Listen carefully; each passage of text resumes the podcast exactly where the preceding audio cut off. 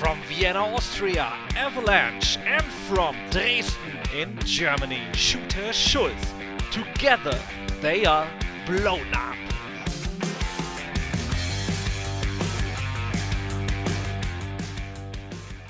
Hello and welcome, everybody. This is Blown Up, episode 54, the very first episode of Blown Up in the year of 2021. I'm your host, Robert Dreissker, aka Coach Dreissker, also formerly known as Avalanche. And with me today, nobody, because Felix Shooter Schulz, my dear colleague, isn't here with me today, but don't worry, he will be back in the future. We will have an update, a very short update uh, for you uh, in the future in German language. Uh, so don't worry, uh, both of us are doing fine. Uh, he just couldn't find the time uh, to be here with me today. But why am I here today on my own? The reason is pretty simple. I had the opportunity to have a great chat with my fellow colleague Tyson Dux. Uh, German wrestling fans uh, may remember him back from a time when there were still shows when he was attending WXW 16 uh, Carat Weekend as a part of Ambition and uh, the matches, uh, the matches, uh, the, the events surrounding WXW 16 Carat, or you may, of course, also know him from his time in WWE, Impact Wrestling, Ring of Honor. He, this guy has basically been everywhere, and yeah, um, like I just said, I, I had the opportunity to have a really, really good chat with him. And I hope you enjoy it just as much as I did when we recorded this. Ladies and gentlemen, here's our talk with Tyson Dux.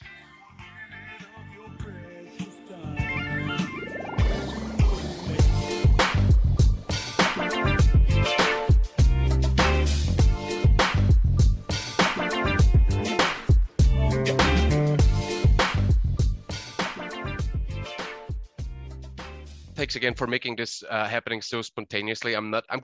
I'm kind of not used to people be like, yeah, let's do it tomorrow. I'm. I'm all up for it. Usually, it like takes like I don't know, weeks or at least days to to set something up. Uh, I'm a very spontaneous guy myself, so I really appreciate. Uh, and I'm really happy that uh, that you're. You seem to be one as well. Yeah, see, we're I think we cut from the same cloth actually. So this is when you said, "Oh, I know this is spontaneous, but can we do this tomorrow?" I'm like, "Yeah, sure. Why not? Why not? Because if you leave it a couple days, I'll probably forget." you know I mean? So yeah. it worked out well. Yeah, it's it, it's the same with me. Like I like to get things out of the way once I have an idea for something. Like I I need to check that box as soon as uh, as possible. That's uh, the way I approach things. Um, when we started this uh, conversation off air, we were just talking about you uh, coming to Germany, basically, uh, Germany and the UK for 16 Carat and uh, for PCW, and those were your your last shows that you had the chance to perform on, if if I'm right unfortunately and fortunately so both fortunately uh, because i got to work for wxw and for pcw and that's my first time ever being in europe uh, working in europe like i've mostly done north america and japan so it was a it was awesome because it was like a bucket list thing for me i've always wanted to go where like I love history of pro wrestling. I love old wrestling. So to be a part of both uh, territories was awesome. Uh, unfortunately, because that that was it. As soon as I came home, I barely got a flight home. Uh, they were closing down airports and everything and borders at the time. I had no idea how bad it was. Um, and then once I got home, that was it. I was stuck. Like we were just at home, and that was it. No more, no more wrestling, no more anything. Yeah, I mean, I was scheduled to be on those uh, PCW shows as well, and I, um, yeah, I had to kind of what should I say? Like it was a tough de- decision. I mean, it didn't really make sense to to fly out when you know there's a very good chance of not coming back. You know, and so I can I can kind of relate to uh, to uh, to you how it was for you to barely uh, get back uh, when this whole COVID thing um, started out. But you actually did a pretty like what I can, uh, at least from my perspective, like you did an pretty good job in keeping yourself busy. Like you started, or I don't know if you started it, but you uh, concentrated on uh, creating content for uh, for YouTube. Like how did how did that came about, and like what like motivated you to to do so? Like, can you tell us something about that? It was so I did I did I did come home, and then I was home for a little bit, and I was working on my uh, shop we have and turning it into uh, like a personal workout space and we wanted something that you know along the lines of like uh, the rock has like the iron paradise and then we had the notion that we would start my, running my school out of my garage. So um, let me um, just jump in here. Like you can yes. plug away. You don't have to hold back. We're talking about hammerlock imperial right? Yes. Yeah. So we uh we wanted to start our, our, our business here, but then with COVID happening, we we kind of shut it all down because nobody was nobody's coming out, and there was regulations, and then there's fines, and the thought of threats of fines, um, and I didn't want anybody getting like not like fines, okay, but then other people they would fine all the students and stuff. So we decided um, that me and my son just started putting out content uh, just uh, I have a real a real need to keep going and do this wrestling thing. And I've always been on the side of educating people with pro wrestling. That I decided to uh, focus more on the the studying part and the education part and um, getting people to understand why we do things the way we do. Because I don't think um, it's different in Europe than it is over here in North America. A lot of guys or have been pulled up with NXT and stuff like that. It's real big in the UK. I guess it is the same, right? Where they're pulling all the main talent, but then there are no veterans left. There's no veterans here. I'm the I'm 42 and I'm the vet out of all these kids, and like nobody has really taught these kids uh, uh like psych uh, psychology or timing or how to structure a match together to make it more believable, emotional connection. And so we just started doing these these uh, these things to make wrestling make sense, make wrestling content make sense, and then it just snowballed from there. And then it just became a thing where we just kept pumping more and more out. It became more of a thing, and now we're on a bit of a roll now. It's snowballing, so we're just uh, focusing more on that and we've actually shut the school down. I've had to shut it down. Like I've had a few, and my whole thing is it's not because of COVID that I shut down. It's because of the climate of uh, attitudes in the business, and I've had some students in the business um, that are adults but are are acting like children. So I don't, I, I no longer want to babysit adults, if that makes any sense. And so I, I might as well push my content via YouTube where I get the people that want to know, they can watch, right? So basically. So even after COVID, you won't return as a coach besides your son, I guess? Is that what you're uh, saying? Yeah basically my my doors i like my i i do I, I do have a job as a head coach at another uh, uh, training facility but that is it. I just go in there and i teach them how to do proper techniques and how how to apply and then i leave it at that. I no longer have to have so many members to make the mm, pay the bills. I don't need to bring in people that I don't feel as though really should be in the business. I, I was never one to say that you shouldn't be a part of it, but I, I definitely believe that you need to work at a certain level to be in this business, as I'm sure you are. And so I just I, I'm I'm free of all those headaches, and so I will not I won't open I won't open an actual school um, I will just personally take people on and just head coach at this other place. That's it.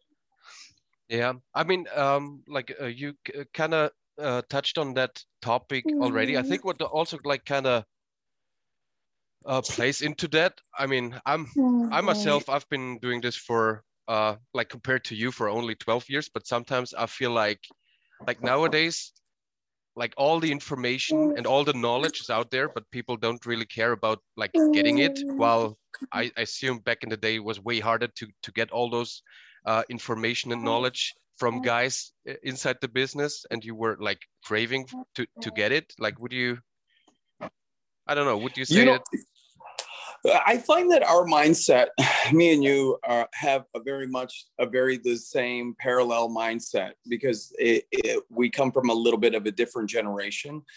Um, my tenure in wrestling now is, uh, as of August, will be 25 years. I've been at this for 25 years. So I find with the climate, um, when I start, I think if if they understood where we came from and they would appreciate uh, more of an education and more because I've never ever held back. I've never held uh, my thoughts on wrestling and stuff like that. And, and not to seem like a know-it-all or seem like a, a bigwig, but my idea was to was to push education and make sure that you were the best that you definitely could be. Um, because uh, like you said, like I come from the 90s.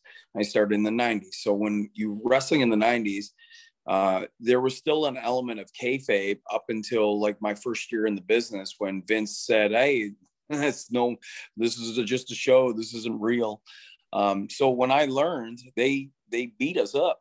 They they made sure that everybody knew how to hook and how to like take a guy and make sure that it was believable. And then when you first joined, they weren't going to show you how to uh, that it was work. They were, they were going to punch you in the face and, you know, bend you to the point where you're tapping out and you had water in your eyes. You're not, it was a different, it's a different sport altogether now. And it's funny because we constantly, I constantly wanted to learn.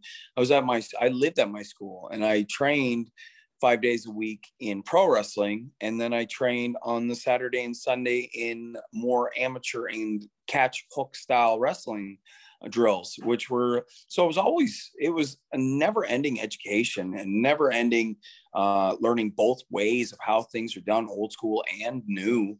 So that's the that's the that's the part that sucks is because now the uh, anybody in this business has uh, an encyclopedia of data out there and knowledge but they just want to see if they can go viral by you know you know putting a Hershey bar in their tights and saying that they poop themselves or something disgusting or grotesque. It's no longer about the actual art of pro wrestling, unfortunately.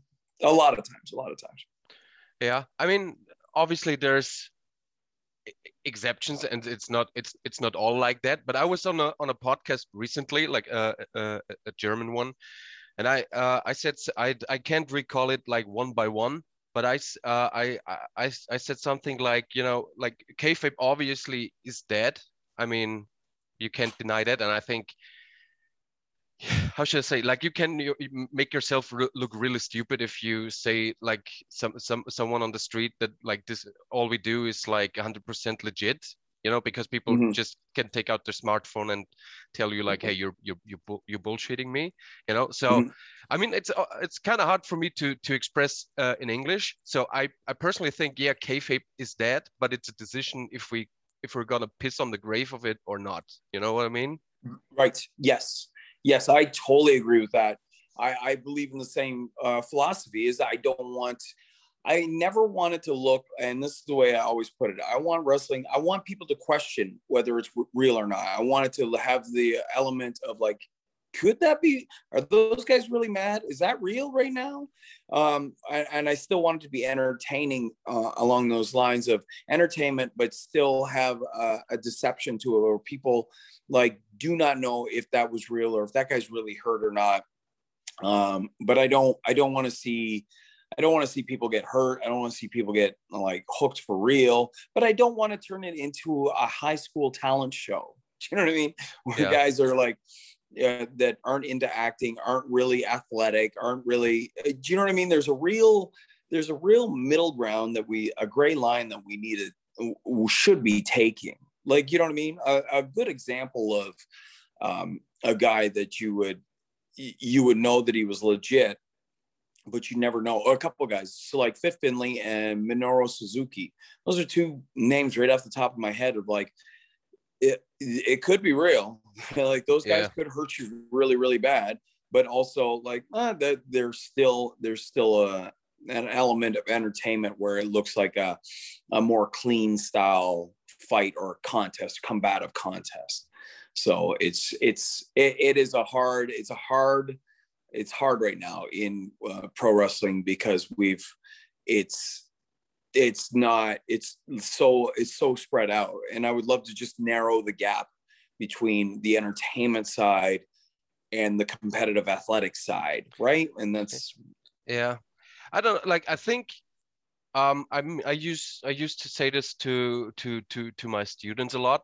Like the the great thing about wrestling is that you basically can make everything work if you just put the effort into it and making it work instead of just I don't know, like doing a joke because you you feel like doing a joke when it doesn't fit in. You know what I mean? Like I, I think wrestling is you can you can you like I just said, like you can make so many things work and make sense. Uh, but I feel like a lot of guys don't really put the effort into maybe because they don't care or maybe because they don't know how to do it or whatever. Like you know, like if you if if you have a I don't know. Uh, I've I've I've so many I've I've so many spots like somewhere in my head that I that, that I want to do someday, but it's not like hey like i'm gonna be on that show next uh, next week so i'm gonna do all the spots that uh, that, I, that i was just like thinking about because I, I, I feel like doing it i don't know like I, I maybe it's the same with you like i there's there's there's some stuff that i thought about like four years ago and i still haven't done to this day because it's just not the time to to, uh, to do it you know what i mean even yes. if it even if it would get a reaction from a certain from a certain crowd or from certain fans you know what i mean so mm-hmm. but yeah I, I, just feel like that's that's not the the case overall like especially on the independent scene i uh, i feel oh yeah yeah i think that's that that's totally totally right because i feel as though it's the same way like independence i think I don't think it's all the time. I don't think it's because it's lazy. I think it just becomes routine um, uh, guys see stuff and they, it becomes routine and they know that if they get a reaction from it that's all they care about. And then that's that's the part that's um because the same wrestling fans are going to go to the same wrestling shows. We're not drawing new customers. We're just uh, going to the same group of people, right, that are into wrestling because they were always into wrestling. And so this same routine is always going to work because I, I, said this the other day um, on another. Uh, I was talking to a guy, and where it's like a, a wrestling is very repetitive, like with uh, the way they like everybody works, and like well. It's it's funny because the the like so like you know the Marufuji spot you know the ghost spot or the tr- exchanges or um, you know, the one guy hits the ropes, the other guy hits him with an elbow, and then he hits the ropes, and then that guy hits him with an elbow. It's a lot of the spots are super, super repetitive. There is no, there's no uh, break in it, and I, I, it's funny that fans pride themselves on being smarter and more educated, but yet they don't see that every match that they're watching is, is exactly the same as the next one, yeah. with eight false finishes. Like where, where, like Jushin Liger got rolled up by Ultimo Dragon in like 30 seconds of a Super J Cup, rolled up with the Magistral Cradle for one, two, three. And it blew people's minds. People that didn't know Japanese wrestling knew over here in North America, this is before um, before internet and stuff. They knew that some whiz kid with a mask on had pinned a legend, which was Jushin Liger, that was over in North America, and they they couldn't believe it that it took like it was only a 30 second or whatever match, and then they believed that there was heat involved and political backstage politics, and it really shook wrestling even without the mainstream internet right? So this is yeah. that's that's wrestling. That like that that's ripple effect is what's missing from wrestling now is they don't like i don't want to see every match have 15 false finishes that leads to a top rope false finish which leads to a small package one two three.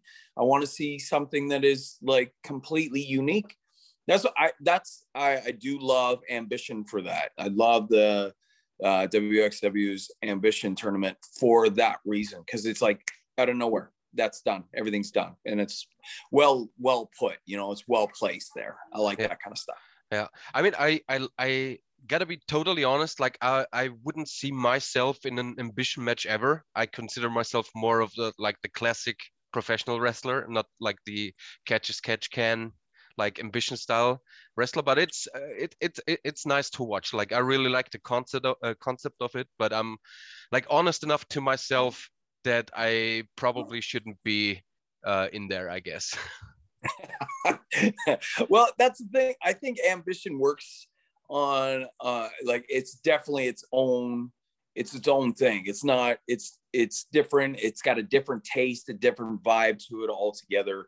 Um but I think I think done I think done well. I think like any any any guy that's in pro wrestling that you know knows pro wrestling can do ambition. I think you would fare very well with ambition. I think that's one of the things that makes it so great is because it looks it looks rough it looks gritty and looks ugly and a little bit nasty and that's the kind of stuff that i love that stands out. Like you don't like the simplicity of ambition is probably what I love the most about it because it's so simple. It's simple. It's simple in contest. It's basically as try to make it look as real and legit as possible. And I think it's refreshing. That's all. It's kind of refreshing to do. Uh, I know that you can't have a full show of this um, on mega cards like a Carat show. You can't do a full ambition on a Carat, but you can uh, definitely have ambition as the prelim to it. You know what I mean? So it worked out. It works. I like it. I really do. I like the concept. Maybe right. Maybe I have to give it a shot in the in the future. was, was I think you should. I I well, think every wrestler should because I think it adds uh, a whole new element to your game that you never thought. Like you know what I mean? It's like one of those things that I I can try that is I, I think I think you would fare very well in that kind of contest. I think that would be solid. I think that's just me though. Well, I, uh, as I said, like I, I might have to to give uh, to give it a shot in the uh, in the future. Uh, was ambition something that you like knew knew about because it's been around a couple of years already? Like, was that something that you I don't know, like saw online or whatever, and felt like, hey, I I really want to be a part of this one time, uh, one day, or like, how yes. did you, how did you how did you get to know that there's something uh, like WXW's ambition around? See, uh, and that's what uh, that honestly was the first uh, thing that I've ever seen from WXW that where I heard about it WXW in Germany was the fact that they did have ambition and that was that's what piqued my interest. And then i saw it then it led me down the the rabbit hole of the Carat and stuff like that. So and all the workers and the guys that came before and all that um, it was uh, like to me those little those tournaments are a big deal because it makes you like watch it a little bit closer. I'm like how how legit are these guys doing this? How legit are they going to keep with the rules and ambition? Because I love that about it is the rules and the the amount of um, uh, authority a referee has. Authority like uh, like our refs know, and they've been told many times. And I was there for meetings. Like if anything doesn't look on the up and up, and they say something we don't do it, it's done. The contest is done, and you've just either messed it up or made it. So we like you abide by the rules and it's a different vibe when you make sure that you don't treat your referees like a joke. I can't stand it. I can't stand officials being treated um, poorly or that's so when it's poorly executed like that it drives me nuts especially in pro wrestling because you give it away. You give it away the fact that if anybody there was thinking is this a real contest? Once you start yelling at a, an official and he doesn't disqualify you oh okay so it's not real so that that when I watched it, when I watched it for the first time or found out about it because I liked Pancrase, I loved how Pancrase was done, uh, and now it's Ambition, and then I know North America's kind of uh, uh, Josh Barnett's Bloodsport has kind of taken from the same lineage of Ambition, which I love is that it's it's ambition. Ambition came before uh, Bloodsport, and then before Ambition came Pancrase, and it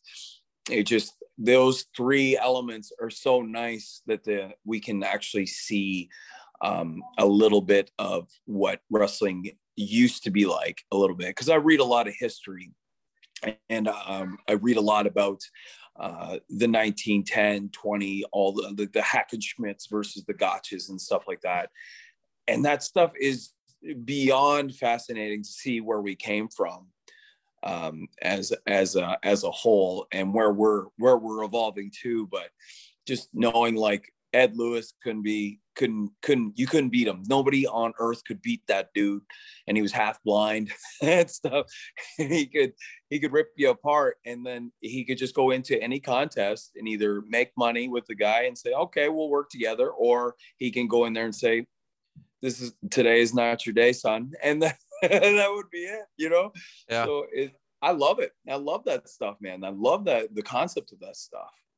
So was there like any particular event or can you like narrow it down like like uh, in a time frame when uh, this interest for um like wrestling how it was back in the day like came from because i assume like a young guy starting out in 1997 that's not the mindset you have when you start out i guess. You don't right. like when you start out you don't care about like maybe you don't even know the Hackenschmidts, right? So you're right. so you're all about like stone cold steve austin and the rock i guess at, at the at that point or like? I was um okay so i was kind of on the fence because when i started there was still an uncertainty about uh, a farm kid going and leaving home and going provinces across and actually starting to wrestle. There was uh, uh, an air of, of, reality to it still. So either either by pushing me out because they didn't want people learning the secrets, or um, being a little bit more real than I thought it was. So maybe it was me being a little bit naive, or just me being very guarded to the fact that these guys, this could be real. Um, uh, especially on the prelims on the lower levels. And then it's only when you get good and you get on to uh, bigger companies do you ease off into fancy costumes and being um, being money making right whereas like stu hart stu hart would stretch the like sugar holds all day long and stretch the shit out of you and all the stuff that uh, the the horror stories of the dungeon so my fear was is that i would be not ready so I actually did um, did amateur wrestling. I understood amateur wrestling. I understood that pro wrestling is not real wrestling uh, uh, as Austin and uh, The Rock did it, but there was still elements to it that I wasn't quite sure. So I made sure that I was ready. I didn't study um, the history of it. However, I am like I was into boxing and all that stuff, and I love the John L. Sullivans and stuff like that, books about them. So um, as I got along and as the internet came to be, I would I would dabble more into um, understanding where I come from because I you you don't understand like unless you understand where we're where we were and where we come from. There's why why are we here basically right? So I'm a big history buff. So it was uh, once once internet became a kind of a big deal, and I started my training, and I understood, and I was uh, allowed in the business and I was uh, making moves and starting to do shows, then I started to uh, like read about it and stuff. But it's not only until this year because I was so focused on my career, but being off for a year that I've whole, uh, totally refocused again and then started to reread old stories. I'm reading uh, Thesz's book right now called Hooker and it's a tremendous read. Um, Felix sent me the uh, Billy Robinson book. That's my next one. Um, so I'm going to read that too. And it just, I, I, I, guess because there's nothing out there right now, there's nothing for me to do, but I, I might as well study and see where, see where we come from a little bit more, I guess, you know, have a refresher. Yeah. So let me uh, pick up on, on, on that topic uh, uh, a little bit. Like I'm, I wouldn't consider myself a heavy reader, or uh, or if, if, if that's the right term, I don't know. But uh, I don't I don't really that uh, I don't really read that much. But when I read books, it's it's it's wrestling books. So do you have like a, a recommendation? Like if uh, I mean, I guess or I assume there's uh, a bunch of young guys from the the German or, or European like continental European scene uh, listening to this like uh, could you could you give those guys or but also uh, fans of, co uh, of course like a recommendation if they had to like read one book one wrestling book which one would it be Well, the ones I would give them are the ones like I can barely put it down. I said like before our interview today, I was like reading. I'm like waiting for the clock to hit so we could have our interview. Uh, so I just kept checking the messages, and uh, I was re I was reading Thesz's book Hooker. Uh, it's like it's hard to put down. It's really really hard to put down for like just knowledge and history and like he's not only talking about himself he's talking about wrestling, like wrestling the way it was and where it came from and where it's going. And he's always respecting even the guys nowadays. He never he never really uh, takes a crap on anybody, which is awesome. That he's so uh, an old guy like that would be so level-headed, right? Not be bitter or not be wow. These kids today is great. It's really it's fun. It's a good read. Uh, I'm a halfway through, and it's just it's hard to put down. It's one of those books, but for entertainment value, and the the Jericho's first book uh, is a is a hell of a read too. Um, his book it, it had me laughing out loud. so there's there's spots in there where he's talking about uh, because it's Canadian wrestling. He comes from he comes from he got trained by the Harts out west, and he talks about East Coast guys like Bulldog Bob Brown, which when I was a child, he was one of the meanest heels ever. And it's just fun. It's a fun book to read. Um, just just for the just for the humor and the the way it's really well uh, written. It's really well done. Yeah. Uh, one book, I mean, uh, uh, great books, uh, of, of course. Like one book I would yeah, like usually hand out to to guys from the advanced class when they already have a couple of matches under under their be uh, their belt uh, is uh, the Rip Rogers book. I don't know if, oh. you, if, if if you've read that, but what I really like about that one is, like, I think it's, uh, it, it it's perfect when you like I said, like when you had your first couple of matches and then you you read that book, like like to be quite honest i think it's it's it's not very well written but that that's what makes it so great because it like the, the, the, the, book kind of like constantly yells at you what to do and what not to do. Like so mm-hmm. i really i really like that aspect uh, uh, about the uh, rip rogers book. Um so yeah that's that's one of the go-to's i would i would hand out to uh students of the advanced class when when they ask me uh, and and it's it's an easy read. I think it's like 150 pages or something, so you can read it. You can read you it in a week. You or you just like that read or just uh, follow the man on Twitter because he's basically yelling at you via Twitter all day long. His messages are just in caps, all caps, yelling all the time, like grab a hold. you know what I mean? That's the rip style of wrestling. I yeah, love it. Well, well, well, basically, the book reads exactly like his Twitter timeline. so perfect. That's uh, perfect. So I, I mean, uh, th- that's actually uh, another topic I wanted to talk uh, uh, talk to you about. Like, I got a feeling um, that we like the gap between I would call them like the the old school guys and the the, the new school guy, if, if you want to call it like that.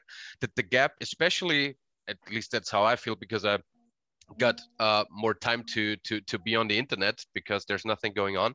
I feel like the gap, just mindset wise, is getting bigger and bigger and bigger, and I feel like we're getting to a point where we might not be able to fix it again um, mm. would would you say that uh, uh, like the reason why I'm asking you because I feel when I when I see your stuff like you point out uh, uh, things that like so-called old school guys would point out but you i feel like you you do a good job in translating it to the guys from uh, from today and making them understand like oh yeah this actually makes sense even though it's something that's like comes from 50 years ago or ho however long it may eh, it may be. Like would you say would you say yeah like my observation is right? And maybe that's also uh, a reason why you like want to kind of bring those two camps together again? Like was that part of your idea to put out those videos and in, the way you're doing them? Or am i like totally off? No you're you're totally on uh totally right. And some of those videos you'll you'll see a cranky old man kind of kind of leaning towards the old ways a bit and being a little bit and then i've had uh, my wife will say, "You need to just relax," because if you start yelling at them, they're not going to take it. They're not going to digest it. They're not going to take it. They're going to be defensive, and they're going to not want to do it. And the only reason that I put it out there isn't to say that I'm right or that my way is better. My all I want to do is uh, make uh, professional wrestling a much better, much better entertainment field like way better than like i know that you can't do stuff from 1920 you can't have a match like that and expect people to love it but you can have elements of 1920s and then pull it to present day with crazy athleticism. Like the kids are out of control. Awesome. Know, like eight pack abs wicked costumes could flip off the top rope and do three somersaults and land on their feet like effortlessly. Um, it's just it's just trying to bridge that gap which is like you're right that gap is so monumentally big right now uh, and if you can just if i could get them to realize or my focus is maybe a couple of them will realize uh, that it's not reaction you're looking for it's emotion if you get emotion then you'll have a, a classic match that will last a lifetime and people will talk about it. But if you're just going on reaction, they're going to forget about it. They're they're because reaction is like watching um, uh, is like watching fireworks. I always say it's a good book versus um, fireworks. A good book will have you pulled into it and drawn into it, and you'll lose hours in it but it's never going to make you go jump or it's not going to make you stand up and do like scream real loud. It's going to pull you in whereas fireworks you're going to go ooh and ah but then uh, like you can only do five minutes tops of watching the same flashes of light before you're bored and on to the next thing. Whereas a book, good book, you can read over and over again. It just takes a little bit of patience and a little bit more time to get into it. So it's it, if we can just kind of bridge that gap a little bit, and the work mm-hmm. is we got a lot of work to do. I'm telling you because you're right. And we're just make the bridge has to go like be so much bigger um, but if we can get it there, if we can get the some of these kids to realize, and they're they are, I do a lot of reviews now, and I see a lot of kids have those aha moments and those light bulb moments where I'm like, hey, if you did this, um, but and you did your cool thing, but you did it after this, then now now this this makes it uh, worthwhile, and this is the reasoning behind it, and so that's the plan this has always been my plan is to make it a little bit make wrestling a little bit more palatable for everybody basically.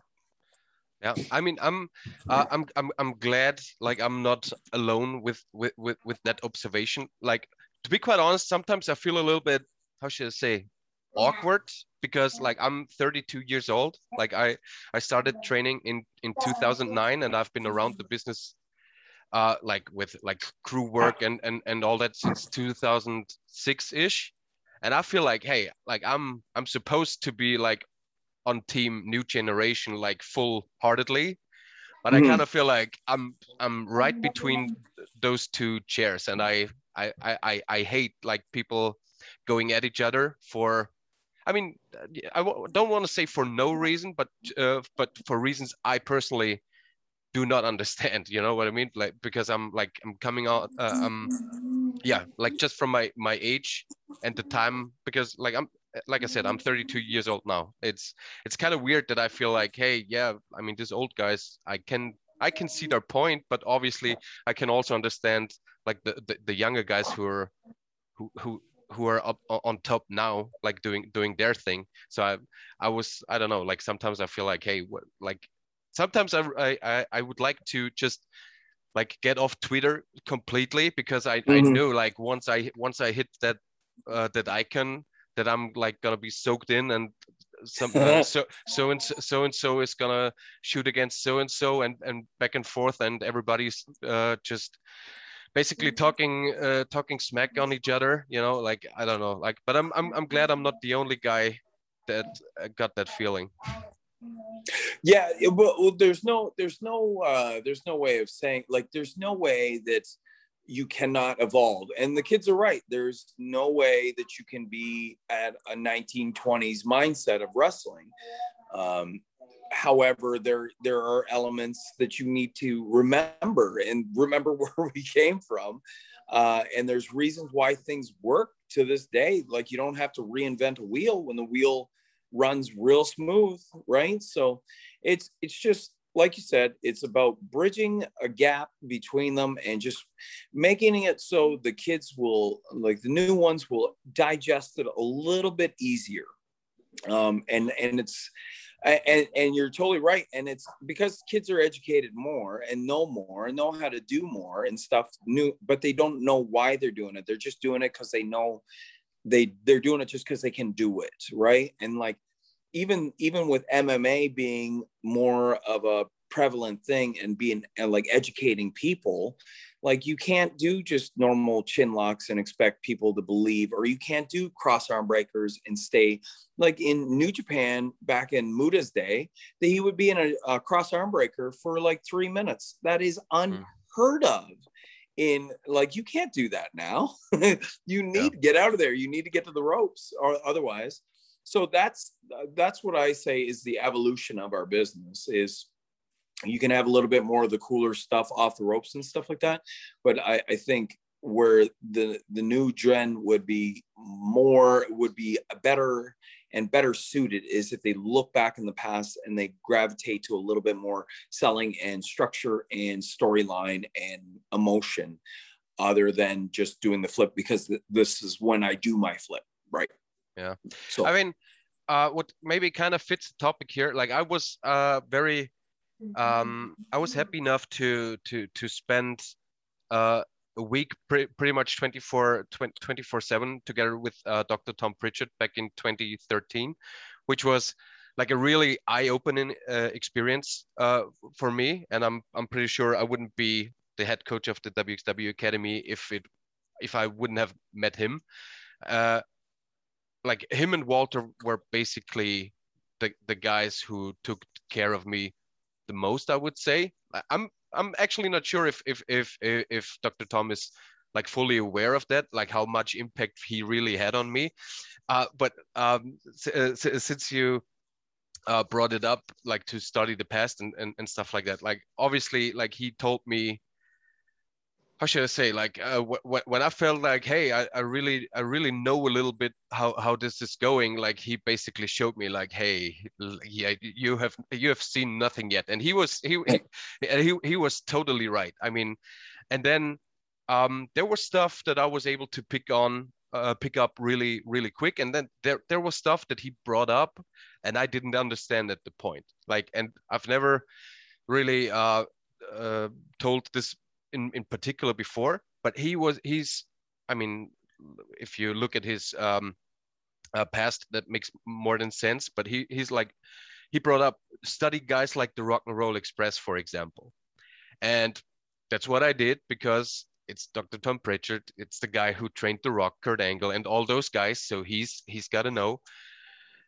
And like, and I, I got back to like matches of, of those guys that he would bring up every every now and then and like i'm i'm i'm trying to say uh, like i don't mean it mean it disrespectful but when i turned on a match of the rock and roll express i just saw like two middle-aged guys with a kind of med- mediocre double drop kick for the for the finish and i you know like i didn't get it. Like I, I, I kind of feel like hey like I had I had such a great training week with with that guys with that guy. He gave me so much like knowledge and like I, I felt really pumped and then you turn on you turn on that that match and you feel like is this a rip? Like i don't i, I don't i don't i don't get it. And i was how should i say? Like i was but i wasn't really questioning uh, questioning it. You know what i mean? Like i just kept back uh like watching uh, those things like not constantly but every every time i felt like hey uh, i understood this and this a little bit better and then i went back to uh, to to watch that again, and like I, I, I still really couldn't feel it, and then I I don't remember like the the exact day or the exact year or or, or whatever, but like th- then there was was a day like I I just turned on like a random Smoky Mountain where where where it was the heav- heavenly bodies against the rock and roll express. So you could say like it wasn't really the rock and roll express in their in their prime Mhm. because that was i would say somewhere in the 80s um i mean you could argue that but like and i turned this this thing on and there, there- and and then it it was kind of like like a huge door opened and you where i was able to like look past this like mediocre double drop kick and i saw like the people going crazy and how they reacted to everything every everything and every single step and everything a single move that they did you know like and how how they controlled the crowd and how they were with them for the for the whole ride and how it was the up and down. And i was and i was feeling so stupid because i wasn't able to see it like for at least i don't know like one and a half years or two years in, in a row while i was constant constantly uh, constantly coming back because again it's dr tom pritchard. He has to know so i need to watch this because obviously he trained pretty much half of the hall of fame. That's not the case but you know what i mean right? Yes. and then I, I- I felt like a complete idiot once like this door opened up and i was like woof that was that, that took a long time for, uh, for me to to understand that. That's the but that isn't that's the way it goes is like uh we don't under like as entertainers as a professional wrestlers that took years and years and the dudes on the road not under even understanding why they were doing things the way they were doing they were just told to do it by the vets that worked with them. So for you to know that like realize that without actually experiencing it in the ring it just goes to show like it just it's just knowledge that comes with time and that's that's what it's all about. The more educated you become the more cyn- like cynical i think you become too right? Because when you, we start in wrestling we always as a young guy you only think about the moves and you only think about how good your body looks and how because that's what is pushed on you like get in shape look your best look like a giant uh, make sure that everything you do is executed to perfection because that's training that's how you train. But then as you get along in the business you realize that it's oh okay that's just that is just that's not even the you're not even op- turning the doorknob to the door opening it up to the next room. You're just you're basically just coming to the door. You just don't understand what's on the other side. Is like sometimes you don't throw drop kicks at 100 100% efficiency because you're 20 minutes into a contest where it's supposed to be a believable altercation between two men and you're exhausted and think that was a last ditch effort to throw that drop kick and it's not as sharp and it's not as high and it's not as impactful but it did the trick because that guy was just as worn out. And like when when you start learning that kind of stuff um it just it's just a whole nother level of learning that's just you just didn't even know before. And you know where i learned that? You learned that from tom. Uh, i learned and walter that was like the guys that i learned from in the beginning were uh, joey legend. He did the technical stuff uh, and like the stuff like moves properly and bumps properly and stuff like that. And after that it was uh, terry taylor was that that moment with me is like terry would just tell you just just the way it was. And like you would just you know like what are you like you, like why are you like harping on me? Well i'm just trying to do the best i can. And i wrestled him for over a year and i've never learned so much. And all i did was take an ass kick in every single show and then he would just tell me when to come back. And then and i never understood why. And like i never understood why i wasn't getting anything in. And i was frustrated sometimes. But like really the education that man gave me in that year of feuding with him in canada was monumental to who i am now as a performer like monumental. And then he just he knew he knew like bret hart's system is bret hart after will come in, look calm, cool, collected, wrestle, wrestle, wrestle, and all of a sudden you'll see Bret's mouth hang open. And uh, Steve Austin said it best: "Is like Bret Hart is a machine, and you can't blow him up. He's impossible. He he worked over 300 days a year all the time. Like you can't blow him up. But it's it's not about like looking like you're fresh at the end of 20 minutes. It's to look like your bag in the bag, and that's hard to do. That's hard to do, especially when these kids uh, work together t- uh, so nicely and so easily because we work together so well. There is no resistance. So then, like they're they're look at me. I'm I'm in great shape. I can do leapfrogs at the end of a match. Well, yeah, you could.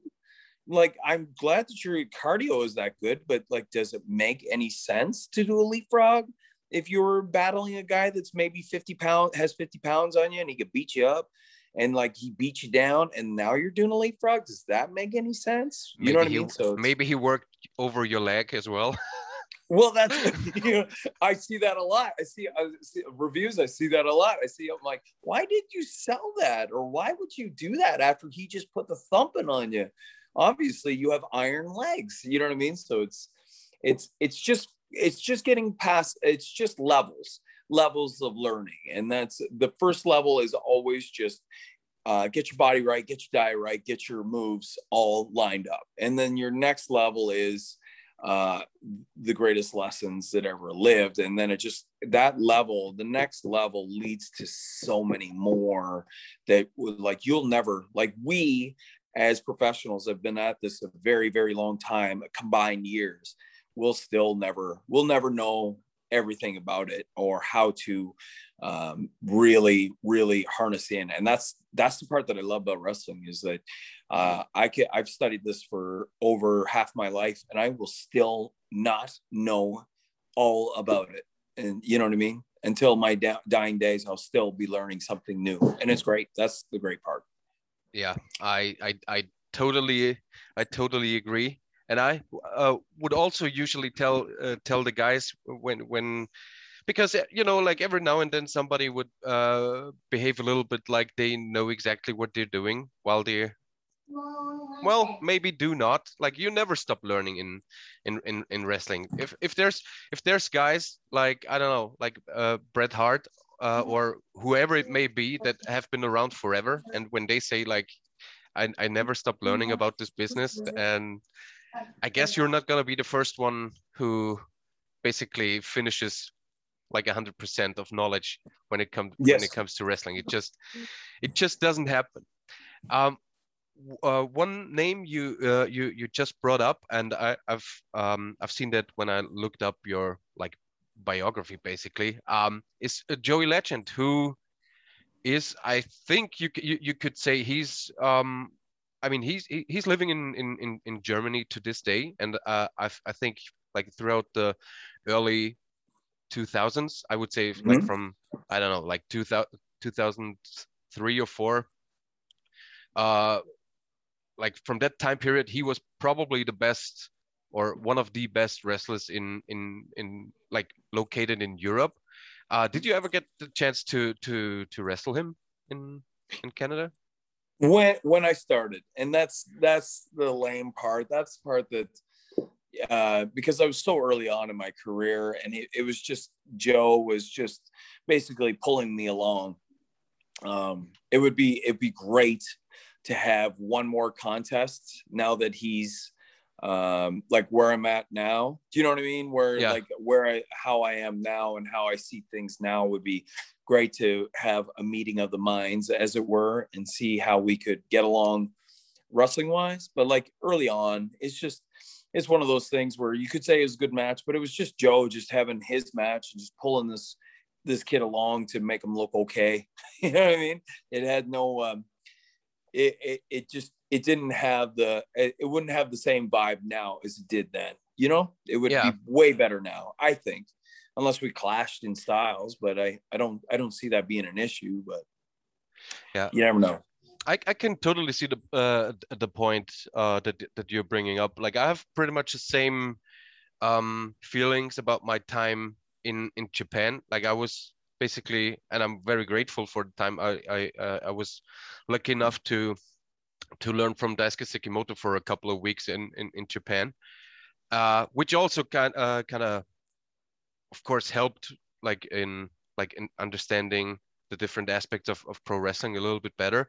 But i was Mhm. like gi- given the chance of like i had a uh, semi main event in Korakuen hall when i was really not deserving it. And i i really feel how should i say like i i- i really would like to do that uh, in in in uh, in in today's age and not like eight years ago where I feel like like looking back I mean somebody like felt like I was I was good uh, good enough to do that or I deserved that spot. But like looking back uh, eight years it's like man like I, I i i wish i could go back now and do it because i would have to uh, i could bring so much more to the table and make it so much better than than it was like eight years ago. Um so yeah i can totally i can totally relate to your point in, in, in I, I get that a lot. I do that a lot. I do a lot of reminiscing about that stuff now and think about like working for wwe very early on and uh, being with them for basically two years, uh, not under contract, but just working with them and just uh, going to Japan for the first time, even the first first tour of Japan. Uh, just trying to do their style and trying to fit in with them instead of just being me. What they pulled me over. Why did they need another guy to work like a their Japanese style when they have they're pulling over a guy from Canada to work his style, and I'm trying to do their style. That makes no sense. No sense. So I feel as though uh, a lot of these things, and I feel you on that. I feel as though we get we get breaks early, and I, I think maybe nowadays that's the problem. Like now, and, and I be mean by nowadays, like even our generation of like '90s, early 2000s, all that stuff, we get things too early, and and then we just it's not like we botch them. It's just we don't know. We don't know what we're into. We don't. We're over our heads, and they they purposely put us over our heads, I think, sometimes. And um, it would just be nice uh, to have a more gradual. I wish I was more patient.